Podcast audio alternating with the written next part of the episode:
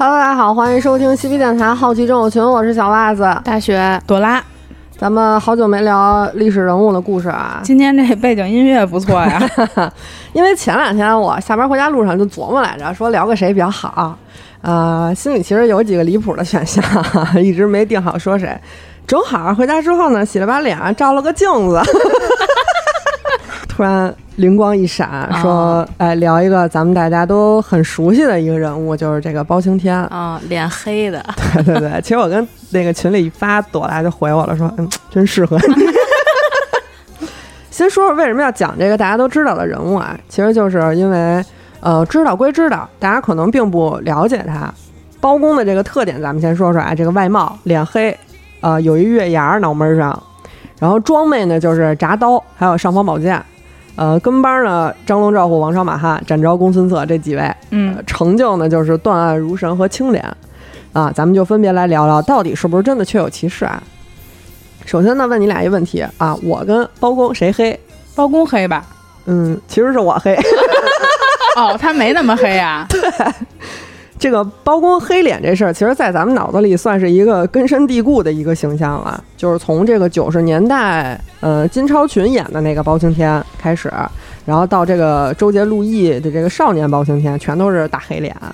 啊，甚至春节的时候，美国唐人街游行，包拯都是找了一黑人兄弟扮演的。但是其实人家呢，真没有这么黑啊。呃，故宫南薰殿里头呢，有一张包公的画像。跟咱们了解到的其实差不多，头戴乌纱帽，穿着一个红袍，然后这个狮子鼻就是大鼻子，然后大耳垂，胡须是微微发白的，但是他这个脸是淡黄色的。呃，要说这个画像比较牵强的话呢，其实还有一份文字证据，现存的文献当中有一条呢是描述包公长相的，说的是面白皙有风仪。哦，那就是挺白净的，白胖儿，白胖儿。这条文献呢是宋朝张田记录的。张田呢是包公的门生，然后还跟他结了一个亲家。包公在世的时候呢，也多次举荐过张田。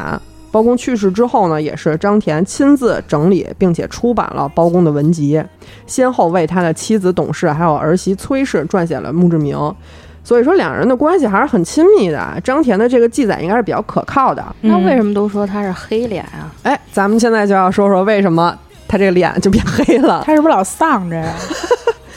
这个其实是，嗯，得从关于包公的这个民间故事和戏曲开始说啊。嗯，包拯他是宋朝人啊，因为这个清廉公正出名之后呢，宋朝就开始出他的这个相关故事了。比如说这个，呃，《醉翁谈录》里头的这个红绡密约张生父李氏娘，然后立点衔儿给他啊，对对对，宋代话本儿。合同文字记里头都有包拯的故事，但是其实宋代的这个故事集里头从来都没有提过包拯的长相和身材。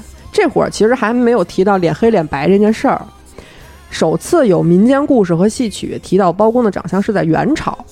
元朝虽然说这个腐败重灾区啊，但是其实上头抓腐败这事儿抓的挺严的。什么肃正联访司就是元朝创立的新机构，就是专查这个官员腐败的，但是没什么。大效果啊，反正是有点愈演愈烈了。那这事儿怎么处理、怎么解决的呢？咱在这里头就这这这期就不细说了啊。既然说上边要推行呃这个廉政反贪，自然就会鼓励相关的民间创作发行。包公肯定就是这方面的代表人物了。嗯，所以说在元朝他的戏份就比较多一些，比如说这个关汉卿的包代志、三康蝴蝶梦。包代志、智斩、鲁斋郎等等等等，包公的戏越来越多，作者们呢就开始不断给他加戏，给他装备了尚方宝剑、什么御赐金牌呀之类的，给 给他加一些特殊能力，什么昼断阳间、夜判阴间这些。但是这会儿仍然没有关于他外貌的描写，直到明朝，这个文字画本没那么流行了，大家更喜欢简单暴力的形式，就是听戏。既然是听戏，那人物形象就要更加生动一些。人物刻画呢也要详细一些，这本子也就更加完善一些。嗯，明朝朱见深这会儿，成化年间的这个唱本《包代志出身传》里头就有包公的外貌刻画了，说墨玉三郎生得丑，八分像鬼二分人，面生三全三角眼，太公一见怒生嗔，直接就给包公定型了，就是难看。这个，哎，你看整个包公这个形象的描写，包括他这个外在的配饰什么，像不像那个克苏鲁文学？就是每个人加一点，每个人加一点。这个描写还不够细致呢，还有呢，说这个头发粗浓如云黑，两耳垂肩齿似银，鼻直口方天苍满，面有安邦定国纹。哈，那还有个人样儿吗？不过这个唱本虽然说刻画了包公的形象，但是还是没有说到黑脸的事儿，是吧？到了万历年间，朱翊钧这会儿哎来了。这会儿有了第一本专门写包公的小说，一共一百回，叫《新刊经本通俗演绎全项百家公案全传》，俗称《包公案》或者《百家公案》。嗯，其中呢第七十四回，断斩王御史之赃。前因和细节不表啊，咱单说黑脸这事儿。说这个王御史是一赃官，收了好多好多钱。这个送钱来的徐监官俩人正准备畅饮一番，正饮间，忽一黑脸撞入门来。这会儿王御史还不知道他是谁，就给他关起来了。过了一会儿呢，来人报说啊，包大人来了。王御史一听，赶紧出来迎接，但是怎么也等不到包拯。后来才知道，原来那黑脸大汉就是包拯，看我脸色行事。打这儿开始，包拯的脸才变黑了，往后呢就一直黑下去了，而且越来越黑。那为什么黑呢？其实这个也有讲究啊，是这个文艺作品故意就是这样塑造的。嗯，这个道理很简单，一人必有异象。要是想把包拯神化成一个铁面无私的大判官，明白了，他长得就不能是个普通人的样儿，满脸的窦尔敦对的。就你看那个什么呃，刘备手长过膝，王莽目有重瞳，是说说关羽特别高，什么他那个刀多沉啊？对，嗯，对。其实这个情况能讲的非常非常多啊，包括历史上比较厉害的皇帝出生的时候，史书不都也要天有异象？对对对，什么红光绕世、白虹贯日这些，就算现代也是啊，谁家孩子有出息，亲戚邻居肯定也来句，哎。从小看这孩子长得就不一般，叼一般人叼着玉生出来的。那具体怎么不一般呢？到包公这儿就是长得丑，而且黑脸啊。嗯，首先呢，他长得越怪，就越能被人记住。长得普普通通是没什么记忆点的。咱们现在这个什么小说描绘主人公，肯定也都着重给一些描写，面容冷峻，面若仙子。网文咱不说了，就俩字邪魅。最近我是贼烦这俩字。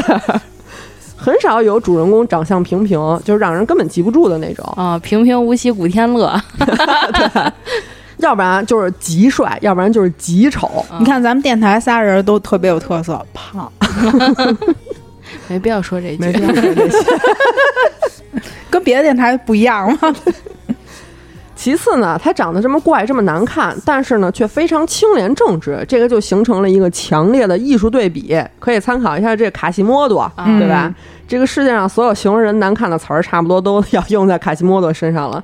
但是他却是一个心地善良、温暖的人，这个也是形成了一个强烈的对比，让人就是印象比较深刻一些。第三呢，这个黑脸其实就是为了描述他这个铁面无私啊，我不管你是谁，谁来我都黑着脸。在我身上不可能出现什么走后门、收受贿赂这种事儿。嗯，那我夸他的害臊，那脸是什么色儿的？黑红吧，酱色。再一个就是这个京剧里头啊，啊，白脸普遍都是什么人啊？坏人啊，对，奸臣，对，就是奸恶之人。那肯定不能用在包公身上啊，所以他就得用一黑脸，因为他特别正直。对。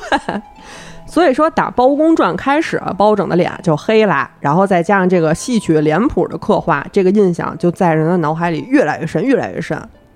咱们再来说说他这月牙儿啊，这月牙儿也是很有说法的。月之眠，月棱镜威力。关于包公的这个月牙是怎么来的？其实是有几个版本的啊。有一个说是这个包公小时候调皮捣蛋，去赶这个牲口，我说磕的是吧？让驴踢了一下脑门，留下了一个这个月牙形的疤痕。那那个月牙得多大呀？这个其实感觉没什么道理，这一脚下去，说话可能都费劲。别说办案的事儿，脸都踢黑了。还有说什么小时候坠马了，结果马踩了他脑门一下。脑瓜子可能不薄，也没什么道理。还有一种说法说，这个包公啊，能在阴阳两界断案啊，他两只眼睛就象征着日断阳，这个额头的月牙就象征着夜断阴，更有甚者说这个月牙就是穿梭阴阳的一个通道，这个可能就是月棱镜威力吧。呃，不不不评论了，这还没有这这驴踢脑瓜子可信度高呢。包公这个月牙啊，咱们得说啊，肯定是没有的啊啊。刚才咱们也详细说了包公这个外貌的种种证据了，甚至到了元代，黑脸都出来了，月牙儿其实还没出来呢。哦，啊，别说这个元代，明朝都没出来呢。梅兰芳先生他私人收藏过一副明代的包公脸谱，这个脸谱呢就是一张黑脸，但是额头上是没有月牙儿的。这个月牙儿呢是到了清代京剧舞台上才开始出现的。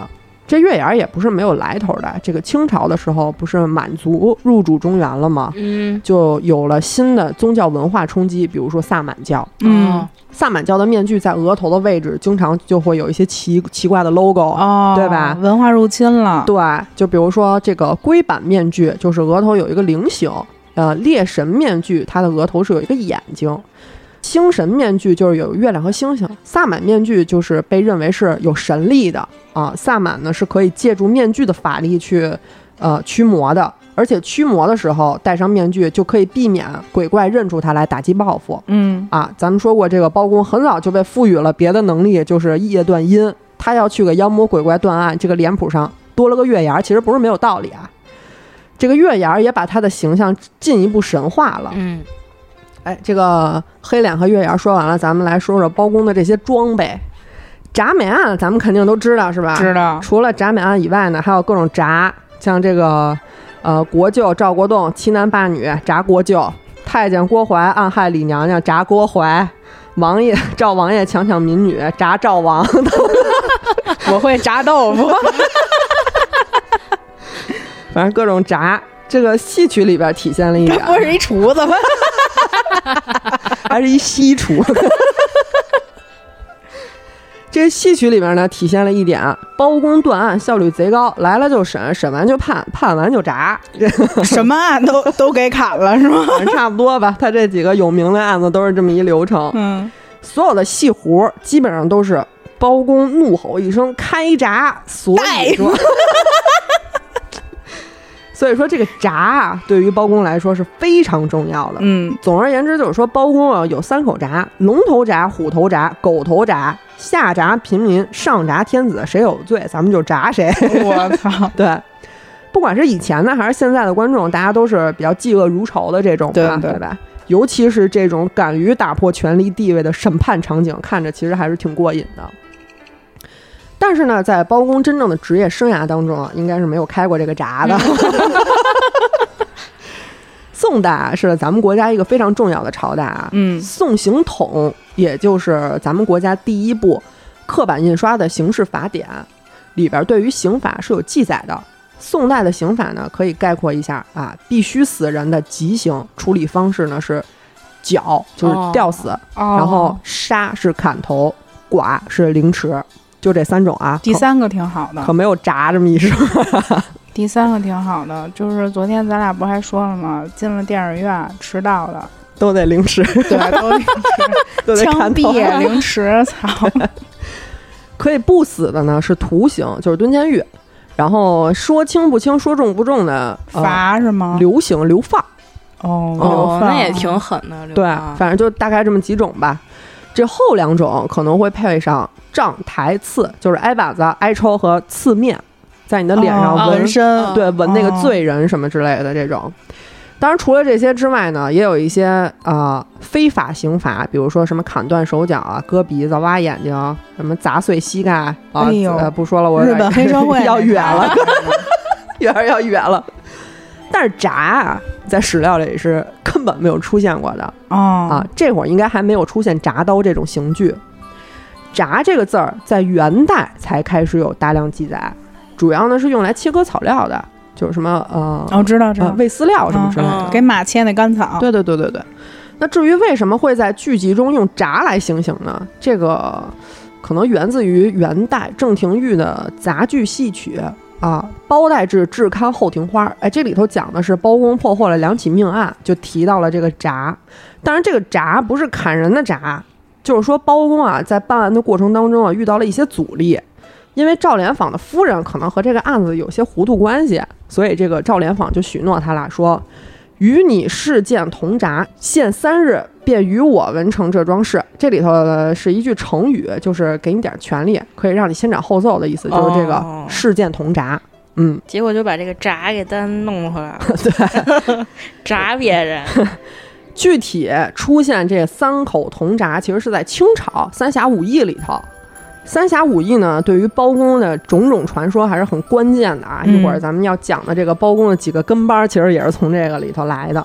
包括呢和包公有关的电视剧内容，其实也都是根据《三侠五义》来改编的啊。咱们就先讲讲这铡刀。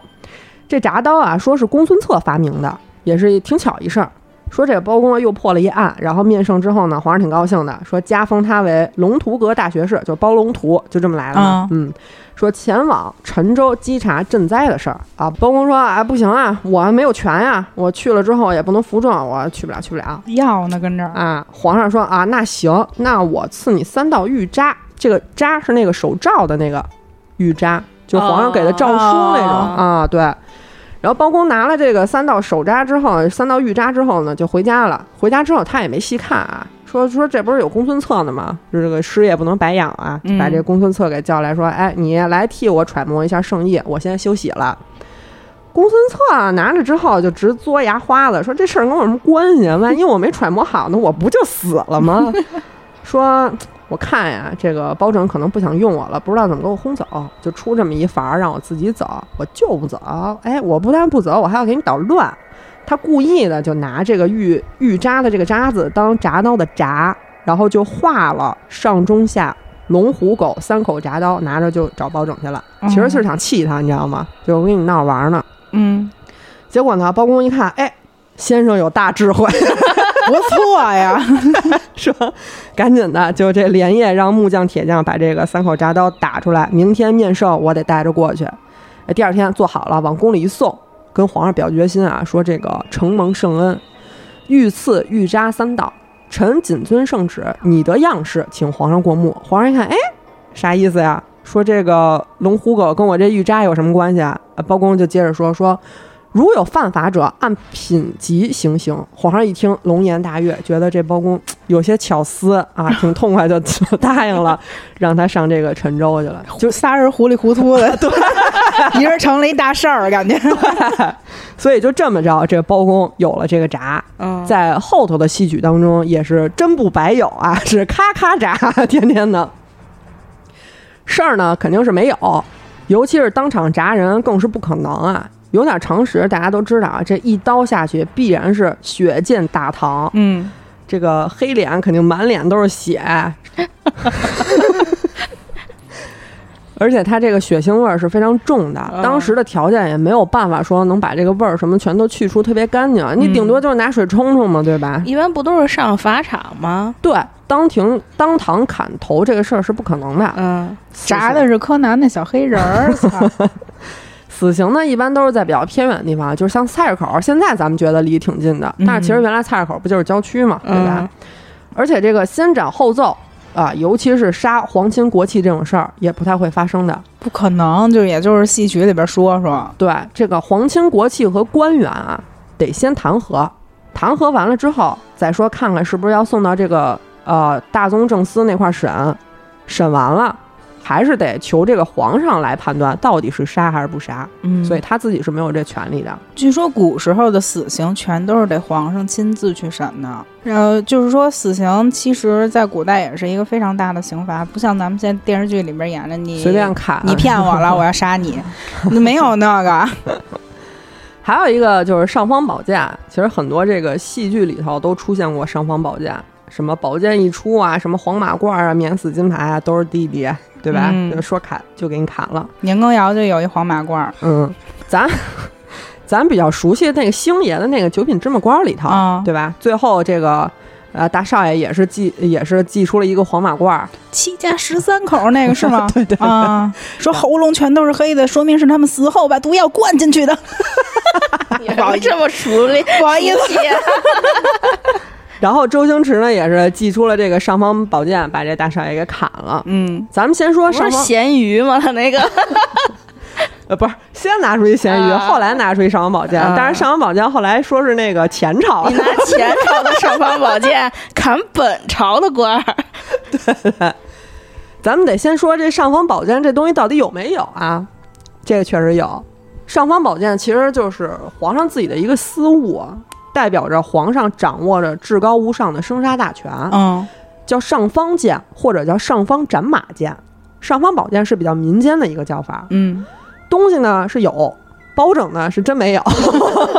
一般人都没有吧？对，他这个玩意儿一直都是皇上自己把玩用的啊。比如说这个《汉书·朱云传》里头有记载，说汉成帝的时候呢，这个丞相张宇借着自己他是一个皇上老师的身份啊，占着高位，但是不干实事儿。天天唱雨一直下。对，朱云呢就上书给皇上了。这个各位大臣也在呢，他就跟皇上说啊，说现在的大臣上不能匡扶圣上，下不能爱护百姓，都是垃圾。我嗯请求陛下赐我上方斩马剑。我要斩一个奸佞之臣，杀鸡儆猴。成帝就问他说：“说那你要砍谁呀？你说说我听听。朱云说：“我要砍你老师。”成帝直接就急了，说：“你算个什么东西，也敢侮辱我的老师？砍了！”最后呢，倒是没把这朱云砍了，朱云自己是辞官啊，上乡下当老师去了。啊，惹不起我躲不起嘛。对，但是这块儿还是能看得出来，这个上方斩马剑它是不外借的。嗯到了宋代呢，倒是也有人借过，但是这个人也不也不是包拯，是太学生刘福。当时呢是比较腐败啊，刘福跟几个同舍一起上书宋理宗，就弹劾什么蔡荣啊、陈该呀、就说陛下留之一日，则长一日之祸。一时虽借上方剑以利其手，尚可救于国事之万一哉。这句话就很好理解，就是说这人是一祸害。等到了非得用上方剑砍他头的那天，估计也挽救不了国家危机了。嗯啊，借了吗？没借。宋朝呢也没有其他人再借过了，直到明朝才开始有皇上赐给臣子。所以说，包公的这两件装备啊，尚方宝剑和铡刀，确实也是都没有的。因为他是宋朝人。对，接下来咱说这跟班啊，张龙、赵虎、王朝、马汉、展昭、公孙策，我一直都弄弄混了牛头马面啊什么的。不是，哎，那可能是阴间的跟班。这几个人呢，咱们就直说了，就都没有啊。哦，公孙策也都没有，有，都没哦。有。这个全都是三侠五义里的人物，嗯，咱们可以按照这个出场顺序来说说包公是怎么组建的自己这个刑侦 team 的太细节的剧情咱们不讲了，这期咱们先说说他这 team 的事儿。嗯打野的时候是怎么着的？对，说这个包公进京赶考，嗯啊，路上找了一饭馆吃饭，就看见对面桌上呢坐了一个道士，看起来就心事重重的。正纳闷儿呢，就看见一个武生进来了，给了这道士一锭银子。道士接了银子，磕了个头就走了。包公呢，看这武生，觉得哎还挺有眼缘儿，就说让他过来聊会儿天儿。这个人呢，就是展昭，啊，展昭不是比他小挺多的吗？不是，那是《少年包青天》里的展昭。我觉得我记得就是别的那个九三版和九五版里边，展昭好像都挺年轻的。嗯，哦，那个咱们小时候看的那个巨黑的那个包青天那版，那里的展昭挺年轻的，主要是因为把包拯弄得太老了。哦，好吧，哎，反正这个展昭呢不是什么小孩儿啊，因为这会儿就是书里写的啊，这会儿这展昭已经二十来岁了。包拯正好要去赶考，他赶考那年应该是二十八九岁，小一点点对，儿，小一点儿，小不了太多。嗯他俩应该属于就是反正称兄道弟同龄人吧，差不多。大哥，嗯嗯，晚上呢，包公包包公拱的 来着，晚上呢，包拯赶路没找到合适的地儿住呢，哎，就到了这个金龙寺接住。这个金龙寺咱们都知道，看过《少年包青天》了，不是什么好地儿，对吧？忘了，啊，要出事儿了，反正、嗯就是什么奸淫掳掠，就那个地儿，知道吧？好吧，啊，我也没想起来，反正 接着说吧。反正最后呢，这个包拯呢，在金龙寺里是让展昭又给救了，两个人就结下了缘分。哎，包公路上呢，又找了一地儿跳了一大绳，弄了点钱，然后就进京赶考。跳一大，绳儿，对对对，就假装帮人抓鬼。那他也不是什么正直的人。反正进京赶考，一考就考中了。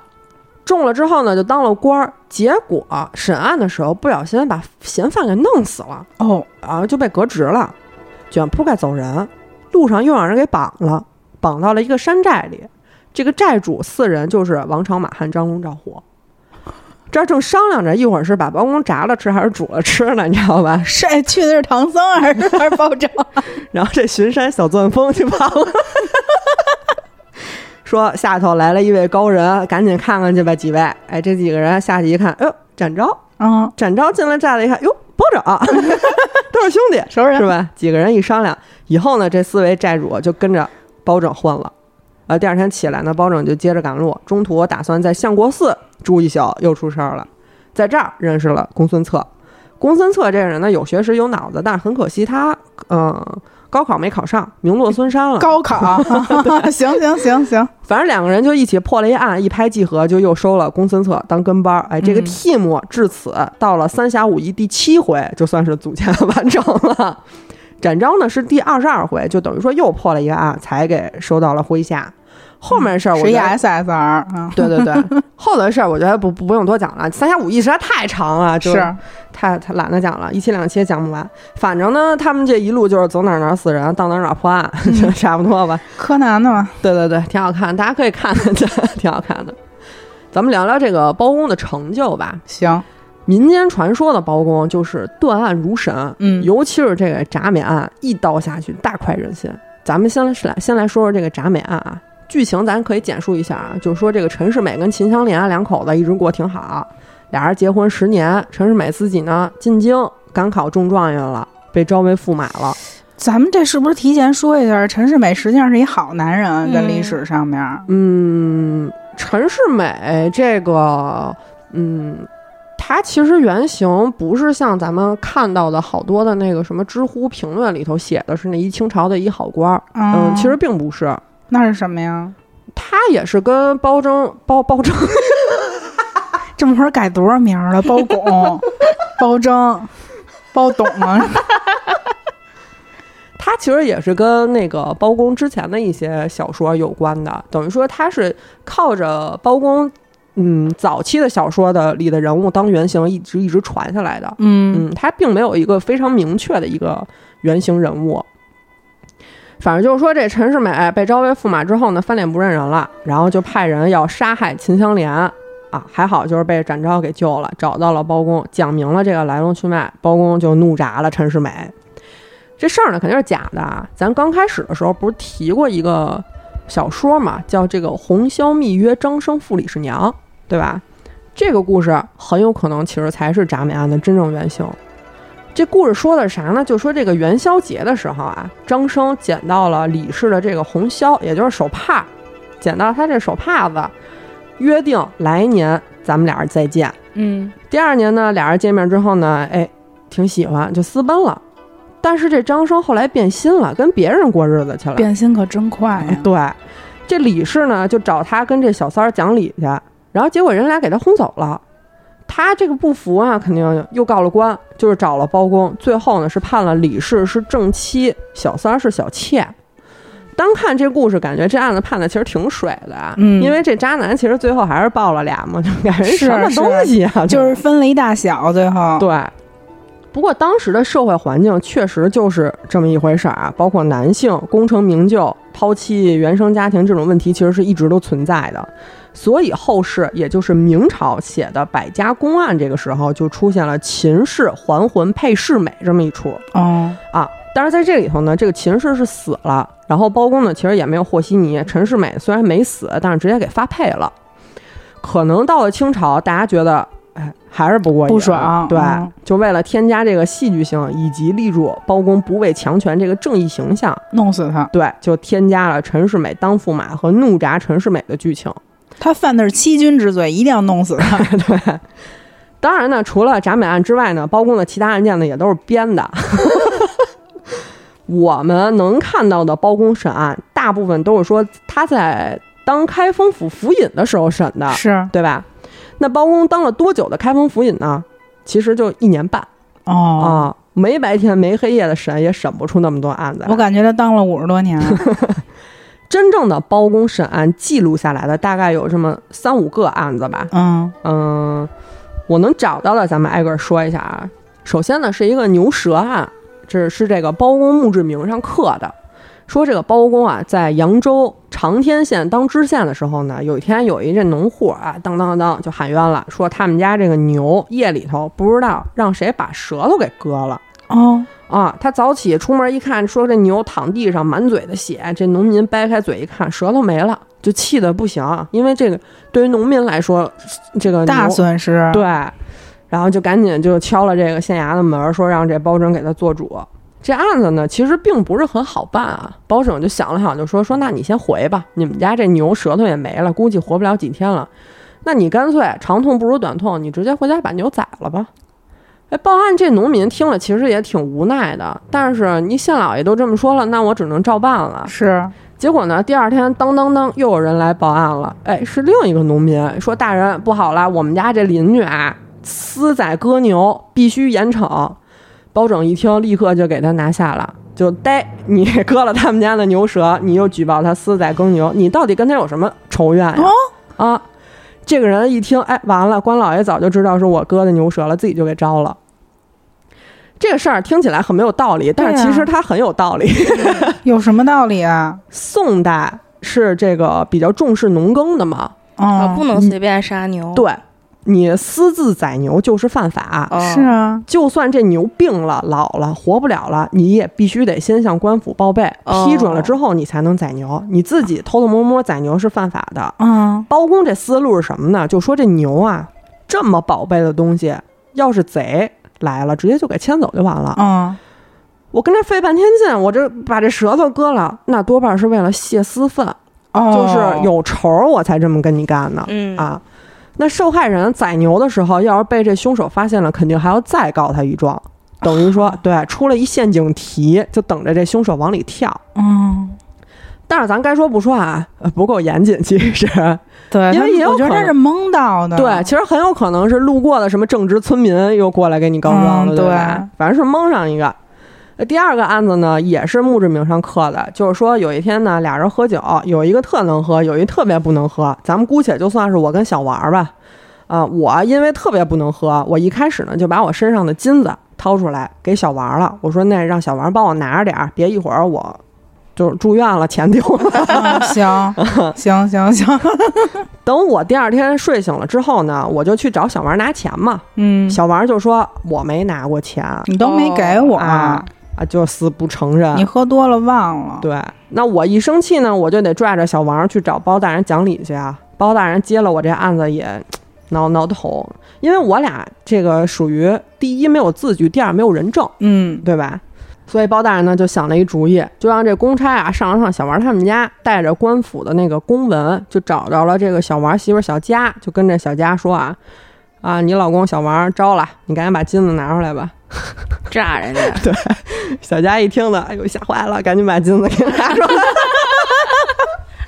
那这金子放在这公堂上，小王就只能认罪了。这个诱供啊，放到现在是钓鱼。执法，这属于 诱供这不能是作为那个合法证据。嗯，那在现在，但是以前其实是很多的啊嗯诱供这种行为。而且古代其实没有那么多高科技的那个法子给人定罪，基本上就几种方法：诱、骗啊、诈、打。那有点文化的，就是正直的当官的；没有文化的，就是土匪。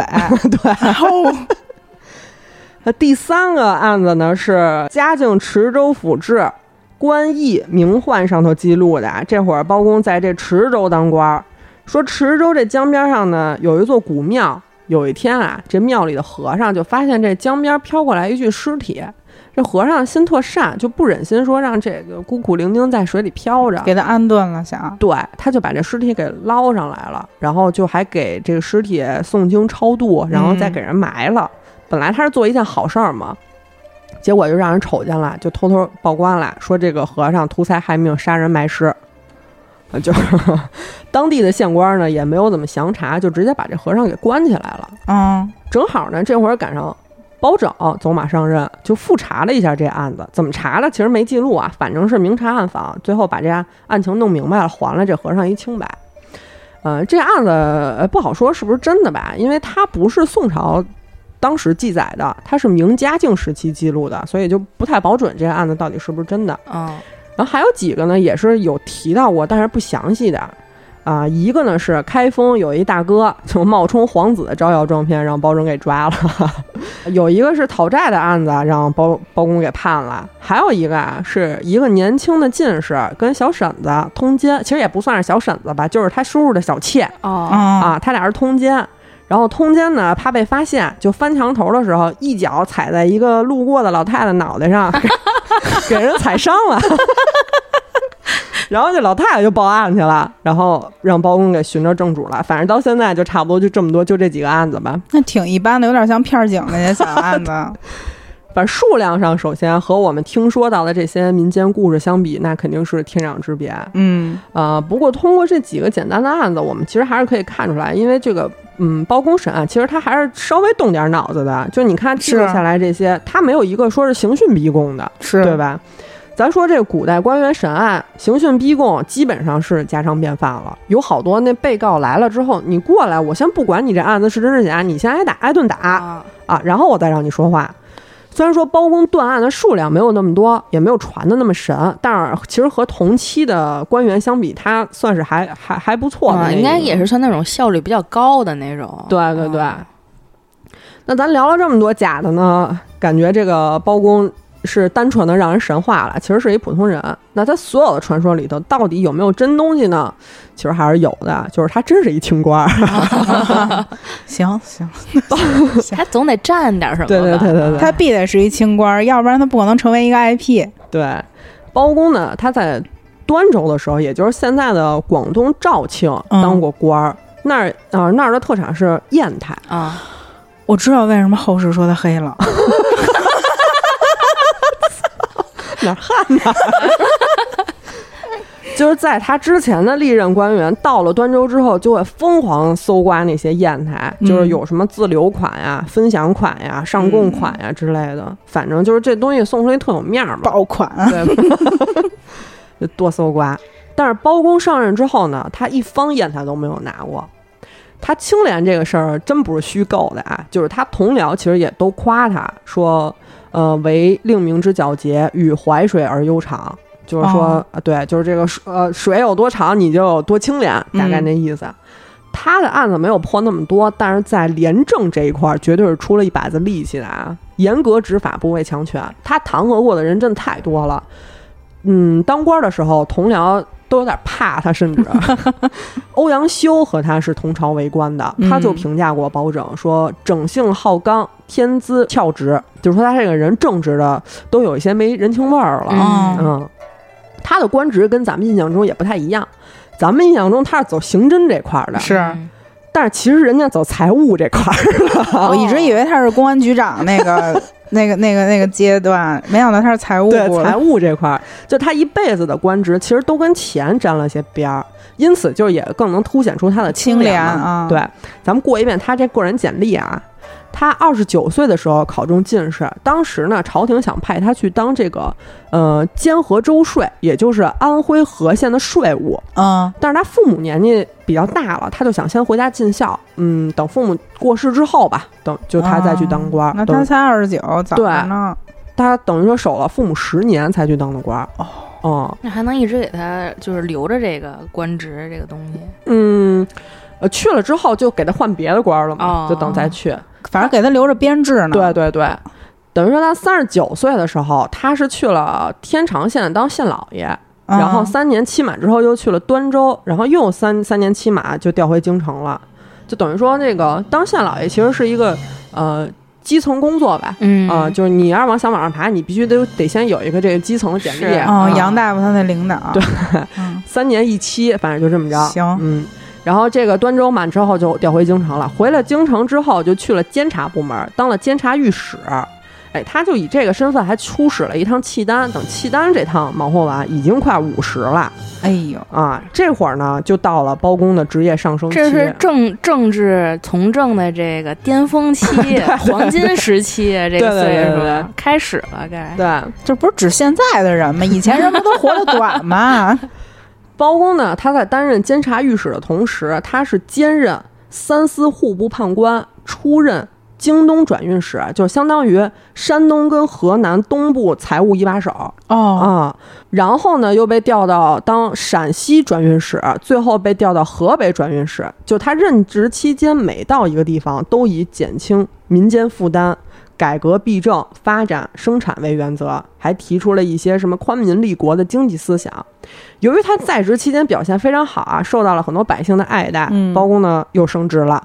回来之后呢，就担任了三司户部副使，也就是财政部副部长嚯，啊。其实也讲理，你像 跟就跟放在美国似的，FBI 没有财务部 厉害，税务那边可真狠找人，嗯，然后包公五十二岁的时候呢，就从这财务部出来了，他进了监察委员会当主任，啊，也就是知谏院，干了两年呢。这个宋辽关系不就是不太好了吗？是可能要打架。包公呢就加封了龙图阁直学士的头衔，就出任这个河北转运使，整理这个财税，就是筹军饷，反正还是搞钱这一块儿的。嗯呃，还好呢，当时其实宋辽之间只是一些小摩擦啊，没有什么呃出特别大的事儿。这安定之后，包公呢就开始出任各州知府，什么泸州啊、池州啊、江宁啊，直到五十八岁去京城当了开封府尹，开始判案啊，上任一年半，然后改任御史中丞。六十一岁的时候啊，包公呢去当上了这个三司使，也就是财呃财政部正部长了，就已经是大官了。当了三年，干的也比较好。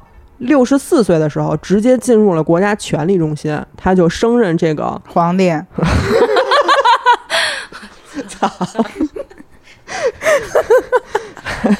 他就升任这个枢密副使，这个嗯就已经是接近副宰相了，哦呃，很高了这个官儿。但是很可惜，他就只任职了半年就去世了。哦，那就嗯干了一辈子活儿，对没退过休，对，挺惨的。搞了一辈子钱吧，嗯相当于就你看他这个二十七年的官场生涯当中，除了这些基层工作啊，基本上都是嗯、呃跟钱沾边儿的，嗯而且每到一处，他都要弹劾几个贪官污吏，还会提出各种惠民政策啊。他其实不是一个理想主义，也不是保守主义，他是这个亲民爱民、懂得经济的变法主义。嗯嗯，那他还有缺点啊，其实也有啊，并不是说像欧阳修说的那么不近人情，他其实也是有过一些徇私的案例。是多情这块吗？不是，不是，哦不是，不是，不是。就比如咱刚才说那个，呃，小孩儿跟小婶子通奸踩伤老太太，踩老太太脑上那案子啊，这案子最后怎么判的呢？就是罚了点钱哦，啊。其实呢，按照送刑统，通奸的人男女各判一年半有期徒刑，然后各挨一百大板。就是判的不是说呃弄伤了老太太吗？没没，老太太没告他们通奸呀，对不对？不是，但是不是起因是这个嘛？就是一经发现，你也要处理的。啊，打一百大板不用关了吧？差不多了，人也